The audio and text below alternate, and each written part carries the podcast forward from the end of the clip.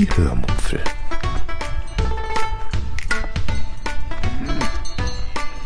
Aus dem Tagebuch einer Allgäuerin.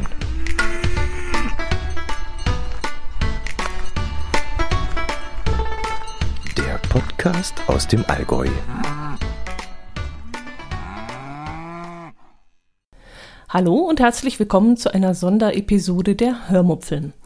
Heute möchte ich, wie ich das bei unserer letzten Kreuzfahrt auch gemacht habe, ein A bis Z über unsere Kreuzfahrt, diesmal mit der AIDA Blue, zusammenfassen. Allerdings möchte ich nicht mit A wie AIDA anfangen, sondern mit Z. Viel Spaß beim Hören.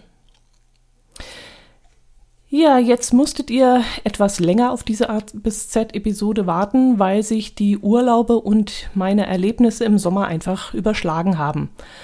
Aber da ich dem lieben Tokyo-Nerd versprochen habe, diese Zusammenfassung nicht zu vergessen, möchte ich diese heutige Episode nun endlich nachtragen. Grüße gehen schon mal raus. Aber danach ist dann definitiv Schluss mit dem Thema Kreuzfahrt und äh, ihr werdet davon erlöst sein. Die nächste gibt es dann erst wieder in ein, zwei Jahren. Fange ich an. Z bis A. Z wie Zeitzonen. Wir überfuhren während unserer Reise ähm, Adria mit den Mittelmeerinseln mehrmals die Zeitzonen. Das war dann also ein ständiges Hin und Her. Schon auf dem Hinflug mussten wir die Uhren in Korfu eine Stunde vorstellen und bereits in der nächsten Nacht auf dem Weg nach Triest wieder eine Stunde zurück. Weil wir auf unserer letzten Kreuzfahrt beim Durchqueren der Meerenge von Gibraltar immer Probleme mit der automatischen Zeitumstellung hatten, stellte ich dieses Mal die Zeiten am Vorabend immer selber um. Wir hatten unser Smartphone auch auf dem Flugmodus, weil wir Gebiete von Albanien durchquerten, in denen es dann richtig teuer werden konnte, wenn sich das Handy im Hintergrund ein Update zieht oder irgendwelche Telegram-Nachrichten reinkommen oder so. Ich glaube, 50 KB kosteten da 39 Cent oder so. Und weil das WLAN meist auch ausgeschaltet war und deshalb keine Verbindung zu einem Netzwerk bestanden hat, zum Beispiel, das uns durch, die, durch das Schiff vorgegeben worden wäre, aktualisierte sich die Uhrzeit nicht zuverlässig. Weder bei Y noch bei X fällt mir etwas Sinnvolles ein, weshalb ich dann mit W weitermache, wie Wäsche waschen. Das ist etwas, was ich super geil auf der AIDA finde. Es gibt ja einen Raum, ich weiß nicht, ob es bei allen Schiffen so ist, aber auf der AIDA Blue war es so. Da gibt es einen Raum mit Waschmaschinen, in denen man seine Wäsche waschen kann. Ich glaube, auf Deck 7 war das. Und so kann man auf einer zum Beispiel 14-tägigen Reise wesentlich weniger Wäsche mitnehmen und notfalls mal etwas zwischendurch waschen. Ich packe grundsätzlich immer zu viel ein, nicht weil ich glaube, morgens, mittags und abends etwas anderes tragen zu müssen, sondern weil ich Angst habe, dass mal etwas auf einem Landgang schmutzig wird oder ich beim Essen etwas vollkleckere oder so. Ich glaube, ich muss nächstes Mal wirklich ein bisschen umdenken, jedenfalls wenn wir nochmal mit AIDA fahren sollten und ruhig etwas weniger einpacken. Falls äh, dann eventuell etwas schmutzig wirkt oder verschwitzt ist frühzeitig, kann man ja eine Maschine mit T-Shirts und Hosen zwischendrin waschen. Ja, und wenn wir auf der Mein Schiff unterwegs sein sollen, dann lassen wir notfalls mal ein T-Shirt oder eine Hose vom Personal reinigen. Das kostet dann zwar etwas mehr, aber was soll's. Ja, bleibe ich bei W wie Wetter. Das war bei uns natürlich nicht natürlich, unnatürlich wechselhaft. Wir hatten im Mai mit wesentlich besserem Wetter gerechnet, hm, zumal wir ja Adria und im Mittelmeer unterwegs waren und das ja wesentlich südlicher liegt als zum Beispiel Deutschland. In Zadar, Kotor und an einem Seetag war es dann richtig schlecht. In Bari hat es auch genieselt und an zwei von drei Tagen in Korfu war es bewölkt mit etwas Nieselregen. Das war ein bisschen schade, aber wir haben uns nicht davon abhalten lassen, die Sehenswürdigkeiten trotzdem zu besichtigen. Ich hatte mir dazu dann noch in Zaravas, glaube ich, einen günstigen Regenschirm gekauft und dann ging es einfach trotzdem auf Sightseeing-Tour. VW Verkaufsversuche. Auf der Mein Schiff wurden auf unserer Reisen äh, immer Verkaufsversuche gestartet. Da fuhr der nervige Typ vom Schnapsi-Taxi herum und versuchte Schnaps und Liköre zu verkaufen. Und morgens lief einer durchs Restaurant und versuchte frisch gepressten Orangensaft an den Gast zu bringen.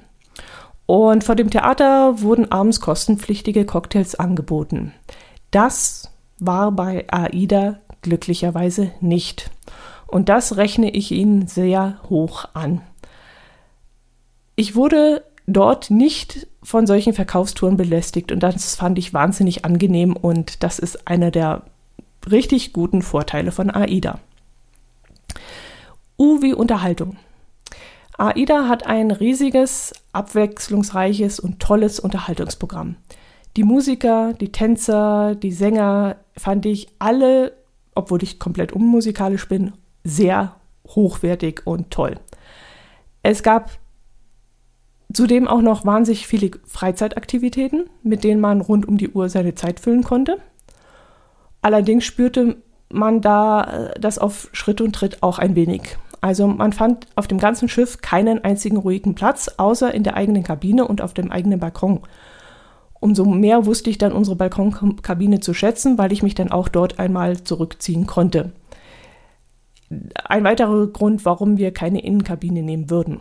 Aber ansonsten war auf dem Schiff wahnsinnig viel geboten. Sehr viele, ja, so Spiele wurden gemacht, zu, zu denen man freiwillig hingehen konnte. Man wurde dazu nicht großartig aufgefordert oder gedrängt oder so. Aber es war wirklich wahnsinnig viel Unterhaltungsprogramm an Bord wo man immer irgendwas erleben konnte. Und im Theatrium waren dann auch ständig irgendwelche Vorträge oder Musik lief da oder irgend sowas. Also das war wirklich sehr umfangreich und schön. Ja, T wie Theatrium, bleiben wir gleich mal da. Das Theatrium ist der zentrale Platz auf der AIDA Blue. Es geht über drei Decks. Ganz unten befindet sich eine Bühne, die in Teilen auch höhenverstellbar ist. Dort findet fast den ganzen Tag, wie gesagt, Unterhaltungsprogramm statt. Und die Qualität der Shows würde ich als, wie gesagt, als völlig unmusikalischer Mensch, aber wirklich als sehr, sehr gut bezeichnen. Mein Herz allerliebster meinte zwar, dass der Sound grottenschlecht in diesem wahnsinnig großen Raum, in, diesem, in dieser Halle sei, aber ich fand es trotzdem sehr gut. Anfangs fremdelten wir ein bisschen mit dem Theatrium, weil es so zentral im Weg lag und man immer daran vorbei musste. Aber nach ein paar Tagen gefiel es uns sogar viel besser als das Theater auf dem Main-Schiff, wo es ein abgeschlossener Raum ist an der Spitze des Schiffes und wo man gezielt hinlaufen muss. Im Theatrium der AIDA konnte man immer mal ein paar Minuten stehen bleiben, wenn man zufällig daran vorbeikam und sich dort auch kurz setzen und gucken, ob einem die Schuhe gefällt. Und wenn das nicht der Fall war, ging man einfach weiter und störte dabei eben keinen der anderen Gäste, in, dadurch, dass man eben aufgestanden ist und weitergelaufen ist. Also wir schätzen das im Laufe der Zeit sehr. Ein weiteres T, nämlich T wie Trinkgeld. Auf der AIDA ist keine Trinkgeldpflicht. War jedenfalls zum Zeitpunkt unserer Reise nicht der Fall. Es werden einem vorab also keine Zwangstrinkgelder auf die Rechnung aufgeschlagen, sondern man gibt das, was man möchte. Da wir keine kostenpflichtigen Angebote wie Friseur, Spar, Restaurantbesuche und sowas genutzt haben, ähm, hielten sich diese Ausgaben auch in Grenzen. Also es war nicht so, wie irgendwie bezahlt hätten, wo wir was aufgeschlagen haben oder so. Ähm, wir haben den Busfahrer bzw. der Reiseführerin, dem Reiseführer, ähm, auf den Ausflügen etwas gegeben und am Schluss ein Kuvert an der Rezeption geholt, wo wir entweder bestimmten Abteilungen oder gezielt einzelnen Personen, die uns besonders aufgefallen waren, etwas gegeben haben. Ich hoffe dann natürlich und ich denke auch, dass das Geld auch dort angekommen ist, wo es hinkommen sollte. TVTV.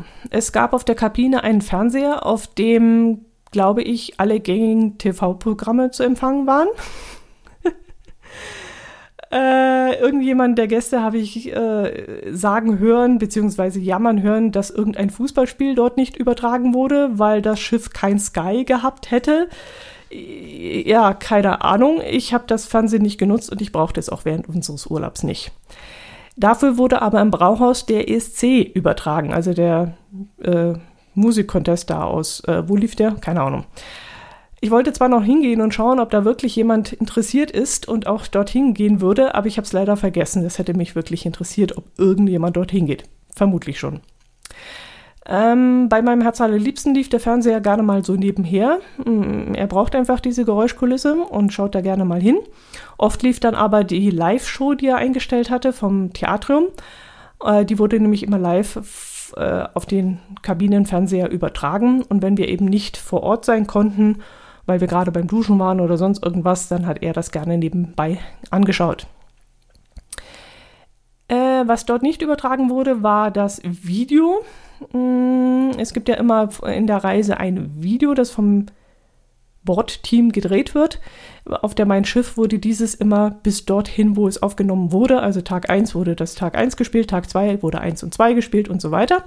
Wurde immer auf diesen Fernseher übertragen und da konnte man schon mal ein bisschen einen Eindruck von diesem Video bekommen. Das war auf der AIDA leider nicht so. Dieses Video konnte man erst zum Schluss in Teilen anschauen und wurde dann schlussendlich, wenn man es bestellt hatte, zu Hause überrascht, wenn man es dann komplett ansehen konnte. Es wie Sitzgelegenheiten. Leider gab es auf der ganzen AIDA Blue keine gemütlichen, ruhigen Sitzgelegenheiten. Und erst recht nicht im Freien. Das gemütlichste, das wir finden konnten, war neben dem Theatrium auf Deck 11 war es, glaube ich. Dort gab es ein paar Möbelstücke, in die man sich so ein bisschen reinfläzen konnte. Aber da in diesem Theatrium war halt immer Halligalli und da hat man nicht wirklich ruhig gesessen. In der AIDA Lounge war es ruhiger, aber nicht so, wie man es sich gewünscht hätte oder wie es versprochen wurde. Zwar wurde der Raum für Ruhesuchende angepriesen, aber dort befanden sich auch die Gesellschaftsspiele, die man sich ausleihen konnte und ein paar Tische, wo man eben diese spielen konnte. Und da geht dann, ja, da geht's dann halt eher fröhlich als ruhig zu, verständlicherweise. Außerdem rannten dort Kinder spielenderweise herum, die dann auch nicht darauf hingewiesen wurde, dass das ein Ruheraum eigentlich ist. Das fand ich ein bisschen schade. Auf den wenigen Außendecks standen meist, nee, nur ungemütliche Plastikstühle, kein Vergleich mit den wunderbaren Sitzgelegenheiten auf der Mein Schiff. Auf dem Oberdeck standen ein paar Strandkörbe ohne Tischchen, auf denen man ein Getränk hätte abstellen können. Auf diesen Tischchen war nichts da, man musste die Getränke dann auf den Boden stellen, was für mich absolut Nonsens war. Und auf dem Pooldeck standen nur Liegen und ein paar ungemütliche Holzbank-Sitzgruppen für die Raucher. Mm, also eigentlich für alle, aber weil da Raucherecke war, saßen dann eben hauptsächlich Raucher dort. Und das ist wirklich mein größter Kritik Kritikpunkt. Und das gehört wirklich in meinen Augen abgeschafft oder geändert. Ähm, und das wäre für uns auch wirklich ein Grund, nicht mehr auf die AIDA zu gehen, weil die Aufenthaltsmöglichkeiten außerhalb der Kabine einfach zu schlecht sind. Bleiben wir bei S wie Shopping. Es gibt natürlich auch auf der AIDA einen Shop-Bereich, den wir auch gleich am ersten Tag aufgesucht haben, denn es kann durchaus vorkommen, dass besonders beliebte Produkte bis zum Ende der Reise ausverkauft sind. In meinem Fall wollte ich einen Kaffeepot kaufen, weil wir Tassensammler sind und von solchen besonderen Urlauben und Veranstaltungen gerne einmal einen, eine Kaffeetasse mitnehmen. Leider gab es in diesem Shop keine Tasse mit AIDA-Aufdruck, was ich ehrlich gesagt schon ziemlich schwach finde. Ich hatte, ja, ich hätte Tassen mit Blumendeko oder Seemöwen kaufen können, aber keine mit einem schönen AIDA-Logo. Schlüsselbänder nehme ich auch gerne mal eines, aber das habe ich bei der Abreise leider total vergessen. Äh, sonst hätte ich sicherlich eines mitgenommen. Aber ich lief auf der AIDA Blue sowieso ständig mit meinem mein Schiff Schlüsselbund herum und kein Mitarbeiter wollte das freundlicherweise kostenlos geändert sehen. Hüstel. hätte ja sein können. Es wäre jemand aufgefallen und der hätte dann gesagt, hm, ist aber ein hässliches Schlüsselband, da müssen wir was tun.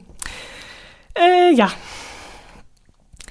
R wie Restaurants.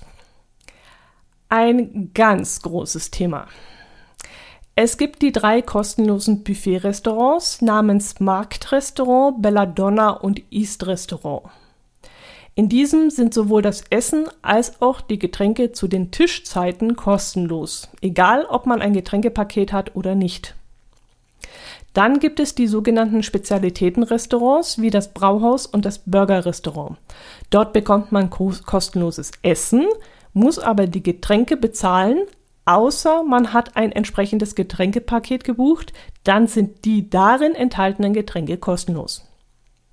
Und dann gibt es noch die à la carte Restaurants, in denen alles bezahlt werden muss. Das ist auf jeden Fall mal das Rossini, das Steakhouse und das Sushi-Restaurant müsste auch in diese Kategorie fallen. Ja, muss, weil sonst wären wir, wären wir dort auch mal hingegangen, was wir aber nicht gemacht haben.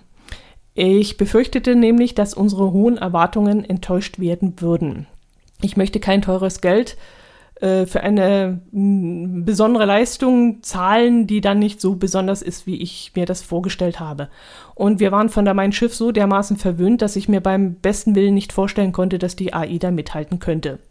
Und Gespräche mit diversen AIDA-Vielfahrern unterstrichen meine Vorurteile dann auch. Sie meinten, es sei zwar gerade im Rosini sehr, sehr gut, würde sich aber nicht so vom kostenlosen Angebot abheben, dass man das unbedingt äh, bezahlen müsste. Und die Portionen seien eher klein und man würde dort sehr lange sitzen. Und uns wurde davon abgeraten, dort unser Geld hinzutragen.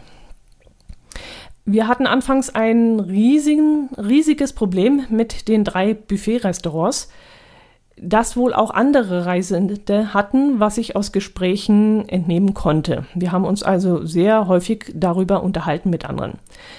Äh, die Restaurants unterschieden sich gefühlt kaum voneinander. Das East war zwar ein asiatisches Restaurant mit einem Teppanyaki-Grill, wir sagen dazu Wokstation. Äh, dort gab es aber auch italienische Antipasti im äh, Buffet. Und im italienischen Restaurant gab es Pasta und Pizzastückchen, aber eben auch Braten mit Rotkohl und Glasnudelsalat. Und im Marktrestaurant gab es gefühlt alles von dem. Und das hat sich eben nicht voneinander großartig unterschieden. Und das Ambiente der jeweiligen Restaurants unterschied sich auch nicht deutlich genug meiner Meinung nach, um sich irgendwie in einem anderen Land zu fühlen. Ich hatte vor dieser Reise verschiedene, von, verschiedenen, von verschiedenen Seiten gehört, dass es auf der AIDA verschiedene Restaurants geben würde und dass man sich im Fischrestaurant wie in einem Fischerhafen fühlen würde, beim Italiener wie in einem, wie in einem italienischen Städtchen und beim Franzosen wie an der Côte d'Azur. Umso mehr war ich dann enttäuscht, dass ich das offensichtlich genau auf dieser AIDA Blue nicht vorfand. Es war wirklich so ein Wischiwaschi und wir kamen anfangs überhaupt gar nicht damit klar. Dann stellten wir uns aber gedanklich um und gingen die Sache anders an. Im Marktrestaurant gab es abends immer bestimmte Thementage, wie zum Beispiel Amerika oder Spanien oder so. Und diese Themen waren dann auch nicht so klein aufgezogen, wie das zum Beispiel auf der Mein Schiff war, mit einer kleinen Theke, sondern wesentlich umfangreicher und großzügiger. Und danach wir, richteten wir uns dann unsere Restaurantwahl. Um, wir haben dann also gesagt, oh, da gibt es heute Spanisch, das machen wir. Oder hm, Amerikanisch ist jetzt nicht so unser Fall, dann gehen wir lieber ins andere Restaurant. Oder wir machten es auch von Terminen abhängig. Kamen wir zum Beispiel erst spät von einem Landgang zurück, entschieden wir uns entweder gleich fürs Burgerrestaurant, weil dieses abends länger geöffnet hatte, oder wir überlegten, ob noch Zeit für, das, äh, für die zweite Essenszeit im Marktrestaurant war. Im Buffet-Restaurant konnte man sich nach Corona wieder selbst bedienen. Ich habe zwar gehört, dass das bei AIDA während Corona sowieso nie anders war. Äh, man musste da zwar irgendwie Plastikhandschuhe tragen, durfte aber selbst vom Buffet nehmen. Bei TUI war das damals während Corona anders. Da zeigte man am Buffet auf das, was man gerne essen möchte und bekam dann auf den Teller geschöpft vom Personal. Das hatte Vor- und Nachteile. Einerseits manschten da keine Gäste im Essen rum und überhäuften sich den Teller. Äh, außerdem ging es schneller und äh, ja, andererseits wurde mir vom Personal oft zu viel aufgetan, wo ich mir definitiv weniger genommen hätte. Das war dann der Nachteil. Also von dem her fand ich jetzt persönlich wieder schöner, dass man sich nun wieder selbst bedienen konnte. Gut, das zum Restaurant. Noch ein R wie Rechnung. Dass AIDA Probleme mit ihrer digitalen Umsetzung hat, habe ich in den AIDA-Episoden öfters äh, ähm, erwähnt. Auch in Sachen Rechnung gab es aber etwas zu beanstanden. Es ist mir klar, dass Getränke, die mein Herz allerliebster bestellt und wo er seine Karte vorgelegt hat, auf seine Bordkarte belastet werden. Also wenn er jetzt für mich einen Kaffee mitbestellt hat und er hat sich einen alkoholfreien Cocktail genommen, dann ist klar, dass beides auf seine Karte gebucht wird, wenn er diese vorhält. Aber dass auch Dinge, die ich gekauft habe, auf seiner Rechnung erscheinen, fand ich doof. Das lag vermutlich daran, dass wir eine Kreditkarte angegeben hatten und die war hinter seiner Bordkarte hinterlegt.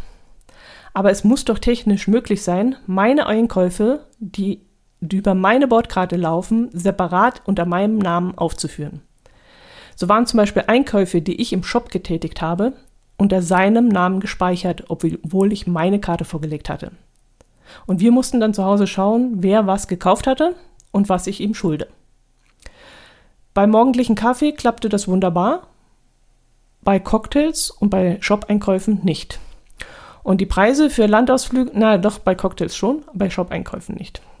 Und die Preise für Landausflüge erschienen, glaube ich, irgendwo überhaupt nicht mehr. Ähm, das kann ich jetzt aber nicht mehr so genau sagen. Also wir haben dann, hinterher habe ich versucht noch herauszufinden, was haben wir eigentlich für diesen oder jenen Landausflug bezahlt und es war nirgendwo mehr einsehbar. Es war komplett raus.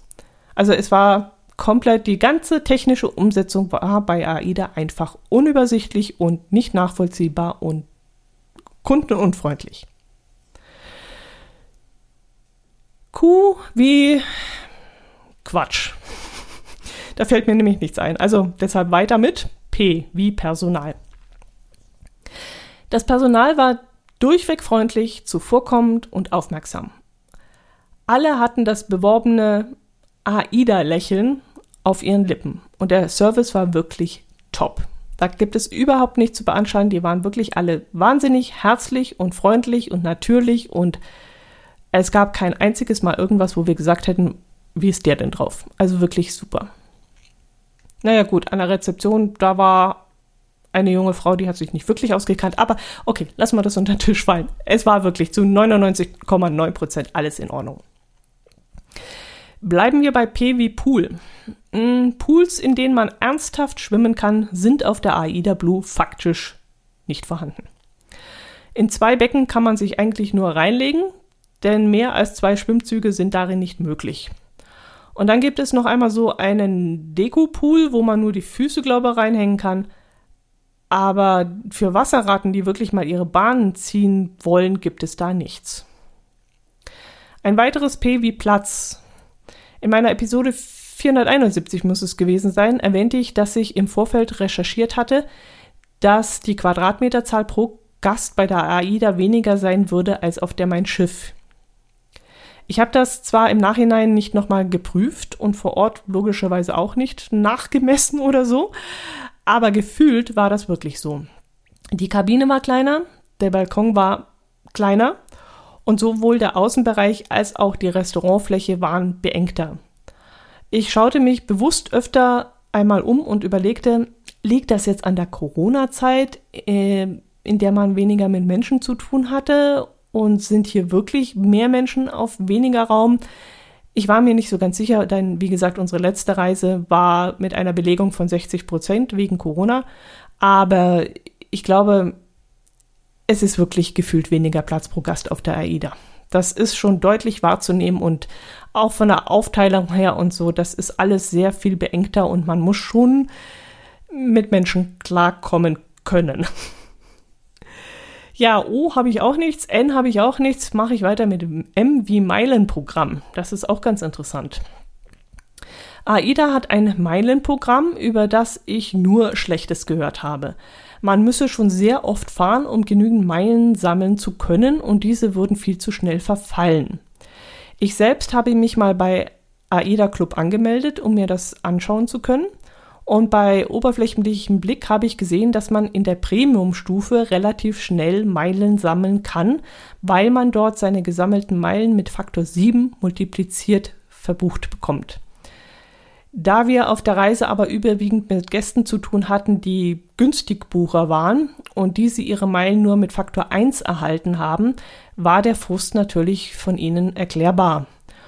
Und ich glaube, man muss innerhalb von fünf Jahren eine AIDA-Reise, eine weitere AIDA-Reise buchen, damit die Meilen nicht verfallen, was ich nicht allzu schlecht zu erreichen finde. Wenn man also Dauergast auf der AIDA ist, sollte das kein Problem sein. Wenn man dann auch noch Premium bucht, auch nicht. Wenn man dann auch noch viele Ausflüge äh, von AIDA bucht, kriegt man dann auch wieder was zusätzlich, glaube ich. Also ich könnte mir durchaus vorstellen, ich kann es jetzt nicht nachweisen, weil ich, wie gesagt, darauf überhaupt keinen Wert lege ich weiß nicht, wann wir das nächste Mal, nächste Mal mit AIDA reisen werden. Deswegen habe ich mich für dieses Meilenprogramm komplett überhaupt nicht interessiert. Ich habe mich eigentlich nur angemeldet, um da einen Wertgutschein zu bekommen, gleich am Anfang, den wir dann äh, im Shop eingelöst haben. Aber ob wir das jeweils jemals wieder nutzen, ich weiß es nicht. Ich weiß auch nicht, was man dafür bekommt. Äh, es soll irgendeinen bevorzugten Check-in geben und angeblich Rabatte im Sparbereich. Äh, aber wenn ich da mal einen Blick drüber geworfen habe, das hat mich alles nicht gereich, äh, gereizt. Und es war nichts, wo mich überreden würde, äh, da hm, Mods wie sammeln zu wollen. L wie Lektor. Der Lektor hieß Michael Corneli, glaube ich, und ist wohl auch schon auf der Mein Schiff unterwegs gewesen. Wenn ihr ihn googelt, werdet ihr einiges von ihm finden. Er hat wohl auch, wie so viele in Corona-Zeiten, einen Podcast angefangen und wie so viele äh, schnell wieder nach Corona beendet. Ja, viele unterschätzen einfach die viele Arbeit, die darin steckt. Und äh, während Corona hatten plötzlich alle Zeit und danach eben nicht mehr. Und da haben sie eben gemerkt, dass damit auch kein Geld zu verdienen ist und dann haben sie wieder aufgehört. Naja, jedenfalls war dieser Corneli äh, wirklich sehr gut. Er konnte gut reden, seine Vorträge waren wahnsinnig spannend und unterhaltsam und seine Diashows waren dafür, dass er Laie ist, auch sehr gut gemacht. Er fasste in diesen Diashows auch immer die Hauptsehenswürdigkeiten sehr gut zusammen und gab auch den einen oder anderen kulinarischen Tipp dazu. Man musste nur aufpassen, dass man sich nicht nur auf seine ausgetretenen, ausgetretenen Pfade begeben hat, sondern diese auch gerne mal verließ, äh, sonst verpasste man nämlich einiges rechts und links der Hauptsehenswürdigkeiten. Außerdem war er ein sehr großer Fan von Kirchen und auch von Geschichte. Und für Leute wie mich, die Land und Leute mehr interessieren, war das dann teilweise ein bisschen zu viel. Ich würde ihm allerdings einen Kleidungswechsel empfehlen. Aber das ist ein anderes Thema. Äh, bleiben wir bei Elvi Landgang. Wir hatten elf Destinationen und bei acht gestalteten wir unseren Landgang selbstständig. Bei drei buchten wir einen Ausflug über AIDA. Das machten wir, weil die Sehenswürdigkeiten zu weit weg lagen und wir kennen viele Kreuzfahrer, die sich dann vorher an den PC gesetzt haben und über diverse Plattformen von örtlichen Agenturen einen Ausflug gebucht haben. Wir haben darüber auch noch nie etwas Schlechtes gehört, können aber selbst nicht mitreden. Ich selbst habe nämlich keine Lust, vorab solche Dinge zu organisieren. Ich habe mit unseren normalen Landgängen schon genug zu tun und will mich nicht noch mit weiteren externen Buchungsplattformen oder Autovermietern beschäftigen müssen. In Agostoli gab es zum Beispiel am Kreuzfahrtterminal x verschiedene Autovermietungen und ich dachte mir dann, oh, da hätten wir vielleicht ein Auto mieten können. Und dann habe ich auf die Uhr geschaut und dachte dann kurz, okay, äh, ob wir das noch spontan machen können. Ich habe dann aber davon abgesehen, weil ich mich von der, also nicht weiter vorbereitet hatte, wo wir da hinfahren können. Hätte man vielleicht vorab machen können, aber wie gesagt, ähm, dann ist man auch mit der Abfahrtzeit des Schiffes ein bisschen ja, wenn wir eine Reifenpanne haben oder nicht rechtzeitig zum Schiff kommen, wartet dieses eben nicht auf uns. Und so ist es auch mit irgendwelchen externen Agenturen. Ähm, eine Mitreisende hat uns zum Beispiel erzählt, sie wollte eigentlich am Ätna eine Wanderung über eine dieser Plattformen buchen, aber der Guide konnte nicht gewährleisten, dass, ich, dass sie pünktlich zurückkommen, weil er sich bei der Wanderung immer nach dem schwächsten Glied richten muss. Und wenn da jemand langsamer läuft, dann dauert der Ausflug eben länger und so haben die beiden sich dann gegen diesen ähm, externen Ausflug entschieden.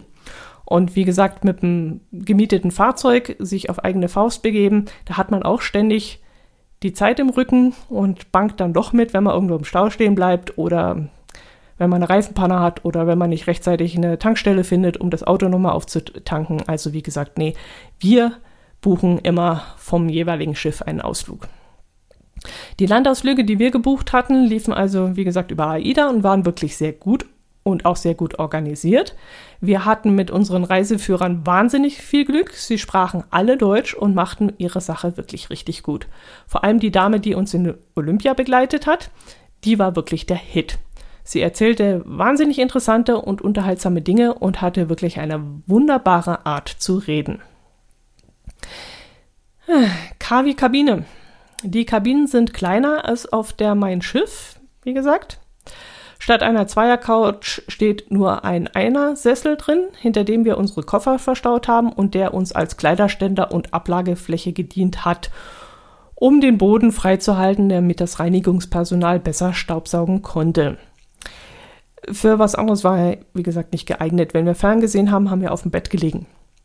Der Balkon war auch wesentlich kleiner, weshalb ich mir schon überlegt habe, ob wir nächstes Mal lieber eine Außenkabine oder ein, also eine Außenkabine ohne Balkon nehmen oder ja, um einfach das Geld zu sparen. Aber andererseits freuten, freuten wir uns auch jeden Tag über die Frischluft, die wir ins Zimmer lassen konnten und auch darüber, dass wir doch ab und zu draußen stehen und ungestört über den Hafen oder das Meer schauen konnten. Oder beim Auslaufen ähm, oder wenn wir morgens angekommen sind, dann mussten wir uns nicht auf das überfüllte Deck begeben, sondern konnten das Ganze von unserem Balkon aus äh, genießen. Und das war schon wesentlich besser, weil wie gesagt, es ist wahnsinnig voll auf der AIDA Blue gewesen. Sehr beengt und da haben wir den Balkon genossen. Wir haben, wie gesagt, mehr Schnäppchenjäger und Günstigbucher kennengelernt als auf unseren Reisen zuvor. Ob das am Schiff bzw. der Reederei liegt oder an den, der momentanen Finanzsituation, das weiß ich nicht. Aber wir haben ständig gehört, wie man wann bei der Buchung sparen kann und wie man wann am besten ein Upgrade bekommt und so weiter und so fort. Seltsamerweise kamen wir auch mit niemandem ins Gespräch, der bewusst eine bessere Kabine ausgesucht hatte, so wie wir, sondern es waren alles irgendwie Schnäppchenjäger. Ich weiß nicht, ob das ein allgemeines Phänomen von AIDA ist, aber auf der Mein Schiff hatten wir sowas nicht. Noch einmal K, diesmal K wie Koffer. Wir lagerten die Koffer, wie gesagt, hinter dem Einsitzersessel, der sowieso für nicht zu gebrauchen war. Äh, ich hatte nämlich das Gefühl, die Betten seien zu niedrig, um darunter unsere Koffer zu verstauen. Im Nachhinein habe ich aber gelesen, dass der Platz darunter ausreichend sein soll. Andere haben die Schwimmwesten unter das Bett gestopft und anstelle ihrer die Koffer in den Schrank gepackt. Keine Ahnung, ob das bei uns funktioniert hätte, ich kam gar nicht auf die Idee. Aber warum ich das Thema Koffer eigentlich anschneide, ist, weil ich mich wieder einmal über die Menschen aufgeregt habe.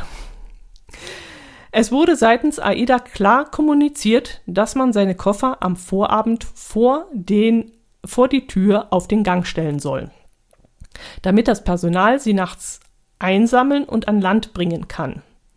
Und es ergibt nämlich überhaupt keinen Sinn, dass jeder Gast seinen Koffer selbst über enge Gänge und in enge Aufzüge schleift, weil das nämlich, wenn das alle tun, zu einem riesigen Gedrängel und Gerangel führt. Aber was konnte man sehen? Ständig liefen am Abreisetag Menschen am, mit ihrem Gepäck von Bord und stellten es dann auch nur dort ab, wo unseres bereits stand. Und ja, auch für mich ist es einfacher, wenn ich meine Zahnbürste und meinen Schlafanzug gleich in den Koffer packen kann und nichts ins Handgepäck zwischenplatzieren muss. Aber zum Wohle des ganzen Ablaufes kann ich mich ja mal zurücknehmen und meine eigenen Interessen hinten anstellen. Aber wie das mit den eigenen Interessen so immer läuft oder so, konnten wir ja während Corona sehen. J wie, keine Ahnung, da fiel mir nichts ein. IB Internet. Auf der AIDA-Reise gibt es, glaube ich, 250 oder 300 MB pro Kabine gratis Internet. Für die ganze Reise, glaube ich. Das, da das so wenig war, habe ich das Thema ehrlich gesagt von Anfang an ignoriert, weil damit komme ich nicht weit. Wir hatten damals auf der Mein Schiff pro Person 300 oder 350 MB pro Person. Und ich glaube sogar pro Woche, wenn ich mich richtig erinnere. Und auch damals war es nicht besonders schnell, sodass wir es damals eigentlich nur genutzt haben, um uns Telegram-Nachrichten zu schicken, wenn wir uns mal getrennt haben und wiederfinden wollten. Ansonsten brauchten wir kein Internet auf dem Schiff. Wir haben mit jemandem am Tisch gesessen, der für 200 Euro ein größeres Paket gebucht hatte, Mm, der war, glaube ich, eine Woche auf dem Schiff. Und der meinte, es sei rausgeschmissenes Geld gewesen, weil das Internet so dermaßen langsam wäre, dass Nachrichten gar nicht rausgingen und Mails oder gar Telefonate übers Internet gar nicht möglich wären. Äh, ich habe durch das quasi nicht vorhandensein des Internets dann gemerkt, dass man auch gut darauf verzichten kann. Wir hatten in den europäischen Ländern Roaming und in Montenegro und in der, also was, weil das in der Nähe von Albanien lag und ins albanische Netz geschaltet wurde, habe ich dann halt auf Flugmodus umgeschaltet und war dann eben ein paar Tage offline. Das war mir völlig egal. Ich kam die zwei Wochen auch ohne Internet klar. Erst am Tag der Heimreise habe ich mich dann am Flughafen ins Wi-Fi eingeloggt, weil wir dort Verspätung hatten und ich habe dann den Flight-Beobachter nachsehen wollen, wo denn unser Flugzeug gerade ist. Und da habe ich dann auch die Zeit genutzt und habe Podcasts runtergeladen. Ich glaube, es waren 78 neue Episoden, die ich da in den zwei Wochen verpasst hatte. Äh, ha, wie Housekeeping. Unsere Kabine wurde einmal am Tag ordentlich gereinigt. Da unsere Kabine immer die erste war, die sauber gemacht wurde, passierte es aber oft, dass wir vom Frühstück zurückkamen und alles schon erledigt war oder wir wollten gerade aufbrechen und da wurde geklopft, ob jemand ähm, ja, reinigen könnte. Am Anfang der Reise begrüßte uns ein ja aus Handtüchern geknotetes Kuscheltier, das auf dem Bett stand und das uns dann die ganzen zwei Wochen begleitet hat. Mm, wenn wir frische Handtücher wollten, warfen wir die alten auf den Boden und bekamen dann zuverlässig neue Tücher ins Bad gelegt.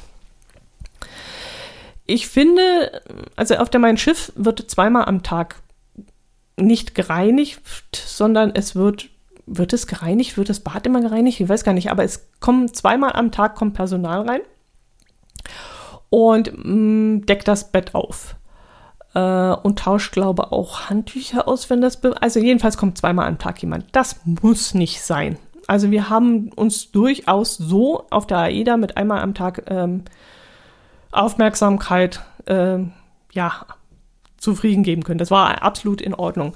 Mm, auch, dass jetzt nicht jeden Tag ein neues Kuscheltier auf dem Bett liegt, wie das auf der Mein Schiff der Fall ist, ist auch in Ordnung.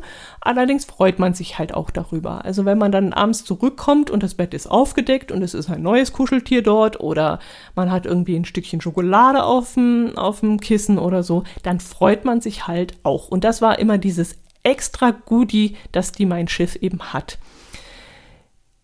ich muss sagen, dass ich glaube, ich bin käuflich. Weil das war schon, das ist schon auf der Mein Schiff ein Tick schöner. Ich kann zwar auch drauf verzichten, habe ich jetzt auf der AIDA gemerkt, aber es macht halt diesen kleinen Unterschied, wo ich sage, ist halt auf der Mein Schiff doch ein bisschen heimeliger. Geh wie Getränkepaket. Das ist eine sehr diffizile Angelegenheit. Wir wissen nicht, was die anderen Gäste hatten, aber es gab viele, die wohl gar kein Paket gebucht hatten und sich deshalb morgens am kostenlosen Kaffee bedienten, der in Kannen auf dem Tisch stand. Das waren dann die gleichen, die abends an den Esstischen saßen und sich am kostenlosen Wein festhielten, so dass nachfolgende Gäste, die zum Essen kommen wollten, keinen Platz fanden. Andere Gäste war genau das Gegenteil. Die kannten keine Bremse und bestellten einen Cocktail nach dem anderen. Ich nehme also an, dass sie all-inclusive gebucht hatten oder bei ihnen einfach Geld keine Rolle gespielt hat. Wir hatten es meiner Meinung nach genau richtig gemacht. Wir hatten das Getränkepaket Light für damals 12,90 Euro pro Tag gebucht, das Kaffee, Softgetränke und alkoholfreie Cocktails enthielt. Wir tranken morgens einen anständigen Kaffee aus dem Automaten, also nicht die Plörre, die auf dem Tisch stand, für 2,60 Euro in der ersten Woche und 3,40 Euro in der zweiten Woche. Die Preise waren zwischenzeitlich gestiegen. Dann gab es im Laufe des Tages meistens noch ein, zwei Latte Macchiato oder Cappuccino, die wir uns gönnten, und abends ebenfalls noch ein, zwei alkoholfreie Cocktails. So waren wir dann immer bei ungefähr 17, 18 Euro und mussten uns dann keinen Kopf machen, ob wir noch einen zweiten Cappuccino trinken oder nicht. Wir haben uns dann den Spaß gemacht und haben mal alles zusammengezählt und kamen dann auf einen Betrag von 90 Euro, die wir dadurch gespart haben. Ihr seht also, das ist jetzt nicht unbedingt die Welt. Man kann es auch sein lassen, wenn man denkt, man trinkt weniger. Es ist eine reine Kopfsache, dass man dann vielleicht ein bisschen mehr Flüssigkeit zu sich nimmt, wenn man das alles mit drin hat. und vielleicht nicht ganz so geizig im Kopf ist. Und ja.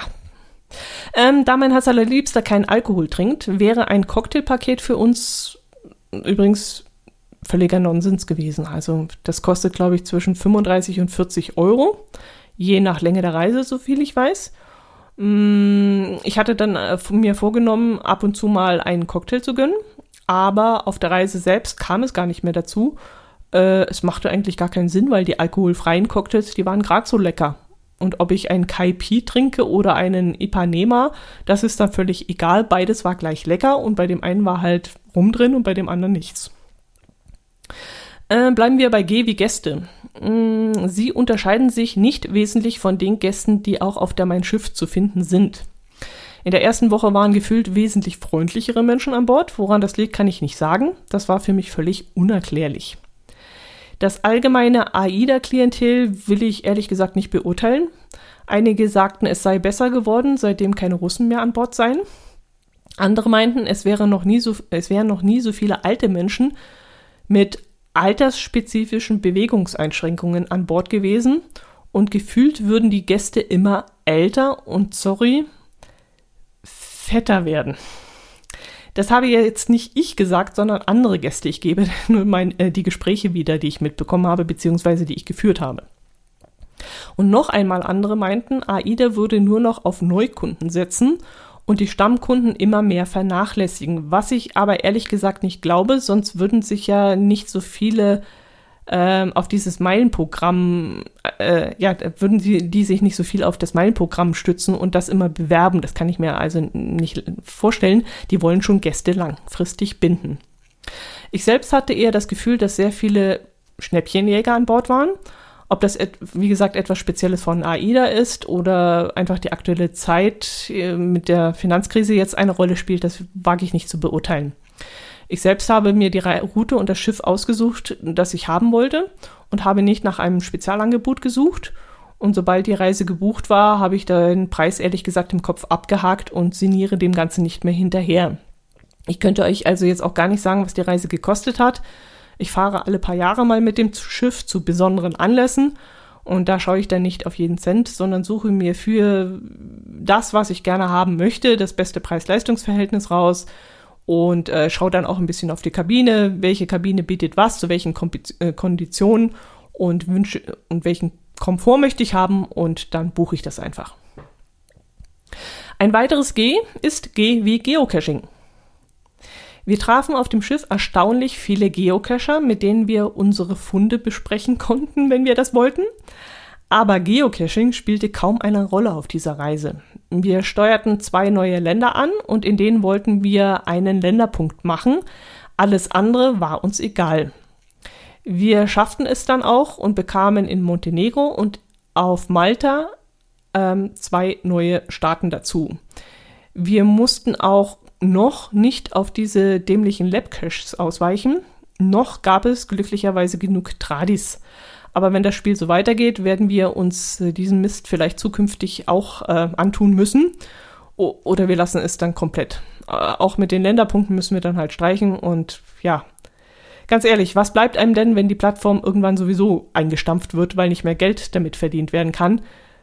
Eben, nichts weiter als Eindrücke und Erlebnisse und die Menschen, die man auf, die, in diesem Hobby getroffen hat. Aber die Punkte, egal ob Länderpunkte oder Dosenpunkte, die sind ja dann sowieso alle weg. Ja, äh, F wie Fahrgebiet. Wir fuhren dieses Mal die Route Adria mit Mittelmeerinseln. Warum, das habe ich euch in den vorangegangenen Episoden bereits mehrmals erzählt. Auf dieser Route langen, äh, lagen sehr hübsche Städte wie Dubrovnik, Kotor, Valletta und Korfu. Bari, Crotone und Agostoli hätte man sich sparen können. Vor allem bei Crotone fragte ich mich echt, was will man da? Was um Gottes Willen muss ich da tun? Äh, Agostole eigentlich auch. Bari ging noch. In Catania konnte man wenigstens noch zum Ätna rauf und Katakolon wird ja wegen Olympia angefahren und das war, das war auch wirklich sehenswert, aber Crotone und Agostoli, ich weiß auch nicht. Gut, äh, ein weiteres F wie Film. Auf der AIDA war ein AIDA-eigenes Filmteam unterwegs, das ständig Reisemomente aufgenommen hat, ähm, und daraus einen sehr schönen Reisefilm zusammengeschnitten hat. Wir bekamen die Filme dann innerhalb einer Woche zweimal zu sehen. Ähm, auf dem Mein Schiff konnte man diese Filme rund um die Uhr täglich aktualisiert auf dem Kabinen-TV anschauen, was mir besser gefallen hat. Wie gesagt, auf der AIDA musste man regelrecht danach suchen, wenn man mal einen Blick drauf werfen wollte. Wir waren dann auch ab und zu drauf zu sehen, weshalb wir uns den Film bestellt haben. Er war mit 39 Euro für eine Woche und 49 Euro für zwei Wochen auch verhältnismäßig günstig. Ich glaube, auf der Mein Schiff bezahlten wir sogar mindestens 99 Euro, wenn nicht sogar mehr. Ich müsste mal meinen eigenen Podcast nachhören, darin habe ich es vermutlich erzählt. Ähm, den Film haben wir dann ungefähr vier oder fünf Wochen nach Reiseende zugeschickt bekommen. Äh, das Ganze haben wir uns auf Blu-ray äh, brennen lassen. Allerdings wäre zu überlegen, ob man sich lieber zweimal eine Woche zuschicken lässt, anstatt beide Wochen auf eine äh, Blu-ray, weil der Film schon ein bisschen ruckelt. Ich nehme also mal an, dass die Framerate äh, erhöht oder äh, runtergesetzt wurde. Jedenfalls, ähm, damit sie auf eine CD passt weil ähm, ja, dadurch ist die Qualität nicht mehr so gut, wie es vermutlich gewesen wäre, wenn wir eine Woche auf eine Blu-ray gebrannt bekommen hätten. Ewig Essenszeiten. Man hatte uns im Vorfeld gesagt, es gäbe auf der AIDA keine Tischzeiten mehr. Das stimmt nicht so ganz. Es gibt in einem Restaurant, nämlich im Marktrestaurant, eine Essenszeit von 18 bis 19.30 Uhr und von 20 bis 21.30 Uhr. Dazwischen wird noch einmal neu eingedeckt und das Buffet neu aufgefüllt. Das ist der offiziell genannte Grund. Ich glaube ja eher, dass es so, ja, dass so wenigstens in einem Restaurant diejenigen rausgeschmissen werden sollen, die sich an ihrem kostenlosen Weinglas festhalten. Das unterstelle ich jetzt einfach mal. Meiner Meinung nach ist das aber völliger Mist. Wir, die nicht um 18 Uhr vor der Restauranttür anstehen wollten, wie das so viele gemacht haben und dann hineingestürmt sind, sondern eben erst gegen 18.45 Uhr oder so reingelaufen sind, wurden dann nach einer Dreiviertelstunde wieder rausgeworfen. Und ich wäre deshalb lieber gerne ins Belladonna gegangen, weil es dort diese zwei Essenszeiten eben nicht gibt. Aber mein Herz allerliebster wollte oft lieber gerne ins Marktrestaurant, weil dort eben diese schönen Thementage waren, wie zum Beispiel Spanisch und so weiter. Ja, bleiben wir bei Ewi Essen. Das Essen selbst war sehr, sehr, sehr gut und wurde auch mal mutiger gewürzt als auf der Mein Schiff. Wo scharf drauf stand, war dann auch scharf drin. Und sowas habe ich bei der Mein Schiff vermisst. Das gab es dort also kaum. Es war alles Einheitsessen in den äh, in dem Buffet-Restaurant. In den anderen Restaurants war alles in Ordnung, aber im Buffet-Restaurant war alles gleich. Ich will nicht sagen fad, aber für mich, für meinen Geschmack halt ein bisschen einheitlich. Äh, das war auf der, mein, äh, auf der AIDA nicht. Dort, wenn da dran stand, äh, ungarisch, in Klammer scharf, dann war das auch scharf. Ähm, dass der Wein in Karaffen auf dem großen Tisch stand, gefiel mir aus hygienischen Gründen schon mal nicht. Und ich fand das auch eine Verschwendung, weil teilweise halbvolle Karaffen weggeschüttet werden mussten. Äh, ich habe mich mit anderen unterhalten und da gab es tatsächlich Leute, die dann meinten, nee, das wird da hinten wieder zusammengeschüttet und dann kommt es wieder auf den Tisch. Das kann man aber nicht machen, denn du weißt ja nicht, was die an dem Tisch machen. Die können ja durchaus da mal irgendwas anderes noch mit reinschütten oder sonst was. Also ich denke, dass halbvolle Karaffen auch wirklich dann entsorgt werden. Mir wäre es lieber gewesen, ne, man hätte nur eine, keine Ahnung, 0,25er Fläschchen dahingestellt oder irgend sowas. Aber diese Karaffen gefielen mir überhaupt nicht. D wie Durchsagen. Ja, die Durchsagen waren teilweise ein Witz die Begrüßung des Kapitäns und die äh, immer sehr informativen Durchsagen des Staffkapitäns wurden leider nicht in den Kabinen durchgesagt. Ich musste dafür entweder die Kabinentür einen Spalt öffnen, um die Nachricht auf dem Gang zu hören und zu erfahren, wann wir Boarding Time zum Beispiel hatten oder wie das Wetter werden würde. Oder ich schaltete den Fernseher an und suchte dann ganz hektisch durch mehrere Reiter und mehrere Kacheln das richtige Programm, auf dem die Übertragung dann zu hören war. Aber bis ich mich dann jedes Mal durch dieses Menü gezappt hatte, war die Durchsage vorbei. Auf der Mein Schiff war das, glaube ich, so, du hast angemacht und warst dann gleich auf dem richtigen Kanal, wo eben diese Durchsagen durchgegangen sind. Wäre ja ein einfaches, das auch auf der AIDA zu installieren. Als unser Tenderboot aufgerufen wurde, standen wir wieder einmal im Theatrium und später dann auf dem Außendeck, auf dem Shuffleboardfeld. Und auch dort wurde keine Durchsage durchgegeben. Und gerade im Theatrium, wo hunderte von Ausflüger gewartet hatten und wo sich auch dieser Ausflugsschalter befindet, wurden keine Infos zum Tendern durchgesagt, was völliger Mist war. Die Leute standen da und warteten, dass sie aufgerufen wurden. Wo sollen sie denn sonst warten? Und äh, es kam keine Durchsage im Theatrium an. Ein weiteres D wie Deck 8. Wir buchten dieses Mal eine Kabine auf Deck 8, weil wir dort noch eine Kabine im vorderen Bereich des Schiffes mit Betten in Fahrtrichtung bekommen haben. Äh, als wir an der Küchenführung teilgenommen haben, gratulierte in Anführungszeichen, und der Küchenchef suffisant zu unserer schlechten Wahl. Er meinte, die Hauptküche würde sich auf der AIDA Blue genau über uns befinden oder genau im, nee, ich glaube über uns. Und wir würden von dem Gerumpel und von dem Lärm in dieser Küche sicherlich viel mitbekommen. Bis zu diesem Zeitpunkt, es war erst ein Tag vergangen, glaube ich, hatte ich davon aber nichts mitbekommen. Erst als er uns das erzählt hatte, fiel es mir manchmal auf. Gerade in der Früh, wenn der Schlaf so ein bisschen dünner wird, hörte ich es dann öfter mal rumpeln. Aber ich fand es wirklich nicht so schlimm, wie er uns das prophezeit hatte. Vielleicht hatten wir auch Glück, denn wir hatten ja unsere Kabine ganz vorne ausgesucht, mit der Absicht.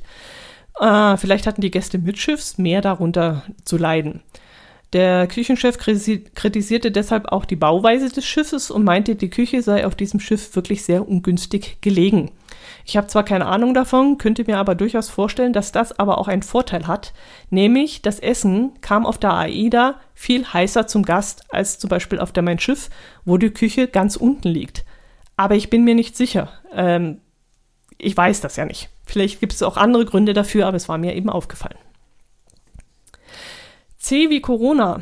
Ja, Corona war vorbei. So einfach ist das Ganze. Keine Impfpflicht mehr, keine Tests, keine Masken.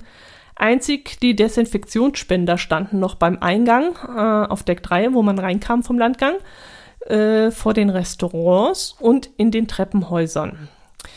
Die in den Restaurants wurden von den meisten auch noch zuverlässig genutzt, äh, genauso wie die am Schiffseingang, aber da standen eben auch Personal, die wenn es nötig gewesen wäre, darauf hingewiesen hätten. Äh, in den Treppenhäusern habe ich keinen einzigen mehr gesehen, der es dort genutzt hat. Die Pandemie war zu diesem Zeitpunkt bereits einen Monat zuvor äh, von unserem Gesundheitsminister beendet oder beruhend oder was weiß ich worden. Jedenfalls war, wie gesagt, alles wie früher.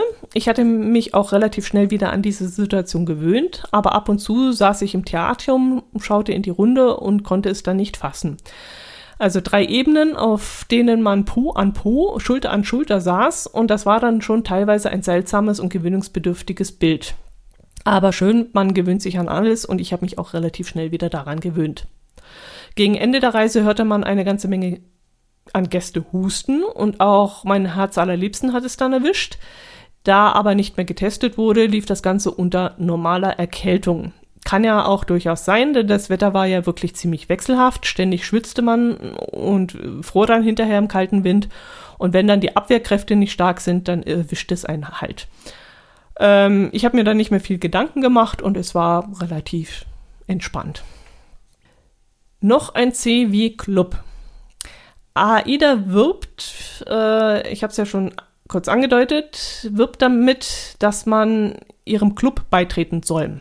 Dann hätte man viele tolle Vorteile und man könne Meilen sammeln, durch die man wiederum viele tolle Vorteile haben würde. Ja, nee, vergesst es. Das ist reine Kundenbindung und bietet nicht wirklich viel. Wir haben das nur gemacht, weil wir je 10 Euro Bordguthaben bekommen haben, wodurch wir dann 20 Euro im Shop ausgeben konnten oder zum Reisevideo mit dazu äh, legen konnten. Alles andere ist, wie gesagt, ziemlich unattraktiv und völlig überbewertet, finde ich. Und ich würde die, ich würde keine Reise mehr buchen, nur damit ich da in irgendeinem Clubprogramm Meilen sammle. Völliger Nonsens. B wie Buchung. Ich erzählte schon ausführlich davon, es war eine Katastrophe, mm, diese ganze Bucherei, was für uns definitiv ein Grund wäre, warum wir ernsthaft überlegen, ob wir wirklich noch einmal bei AIDA buchen sollten. Ich komme noch zum Fazit. Ein weiteres kurzes B wie Bingo. Auf der Mein Schiff haben wir oft Bingo gespielt, auf der AIDA kein einziges Mal. Es fand, glaube ich, auch nur zweimal die Woche statt und nicht wie bei TUI jeden Abend. Außerdem scheint der Spielschein auf der AIDA Blue teurer gewesen zu sein. Ich hörte, man zahlt dort 30 oder 35 Euro für den Streifen oder für den Megazettel. Ähm, dafür scheint der Gewinn aber wesentlich höher zu sein. Man kann wohl bei der ersten Ziehung 2000 Euro und bei der zweiten Ziehung 4000 Euro gewinnen. Noch ein B wie Bars. Die Bars sprachen mich alle nicht besonders an. Lag es an den ungemütlichen Sitzgelegenheiten, die ich schon erwähnt habe, oder daran, dass wir kein All-Inklusiv hatten? Ich weiß es nicht. Oder lag es daran, weil wir oft im Theatrium hängen geblieben sind, in dem jeden Abend irgendwas Spannendes passierte? Ich weiß es wirklich nicht. Vielleicht von jedem etwas. Jedenfalls fühlte ich mich eigentlich nur in der AIDA Bar ein bisschen wohl, die der TUI Bar auf der MS ähnelt. Ähm, trotzdem waren wir dort seltsamerweise nur ein einziges Mal. Äh, mit der AIDA Lounge am Bug versprach die Reederei, wie gesagt, Ruhe und Gemütlichkeit, aber da war es meistens zu kalt und auch nicht wirklich ruhig. Es sprangen dann auch Kinder da rum und ja, wie gesagt, nichts mit Ruhe und Gemütlichkeit. Tagsüber gingen wir dann meist aufs Außendeck in die Ocean Bar. Dort waren die schattigen Plätze aber sehr rar und die Plastikstühle ziemlich ungemütlich. Da wir nur das Getränkepaket Light gebucht hatten und die darin enthaltenen alkoholfreien Cocktails durchaus lecker waren, trank ich meistens äh, diese. Äh, da schmeckte mir vor allem der Ipanema mit Limette, Rohrzucker, äh, Thomas Henry Ginger Ale und der Virgin Colada mit Ananassaft und Sahne am besten. Und manchmal bestellte ich auch, wenn es ein bisschen süßer sein durfte, den Vanilla Love. Genau, und das Ganze nahmen wir dann meistens in den jeweiligen Bars zu uns. Bald habe ich es geschafft. Ich bin schon bei A wie Alba. Alba war der Name unserer Fluggesellschaft, mit der wir nach Korfu und zurückfliegen mussten. Diese Airline war Vertragspartner von AIDA auf dieser Reise. Da wir das Pauschalpaket gebucht hatten, hatten wir auf die AIDA, äh, auf die Airline keinen Einfluss. Auf dem Hinweg wurde der Schalter erst anderthalb Stunden vor Abflug geöffnet, obwohl wir drei Stunden vorher dort sein mussten, und an auch nur von eineinhalb Personen bedient. Eine Frau schien nämlich neu zu sein und kannte sich mit dem System noch nicht richtig aus. Außerdem streikte die Technik und nach 45 Minuten waren erst 30 Fluggäste abgefertigt worden.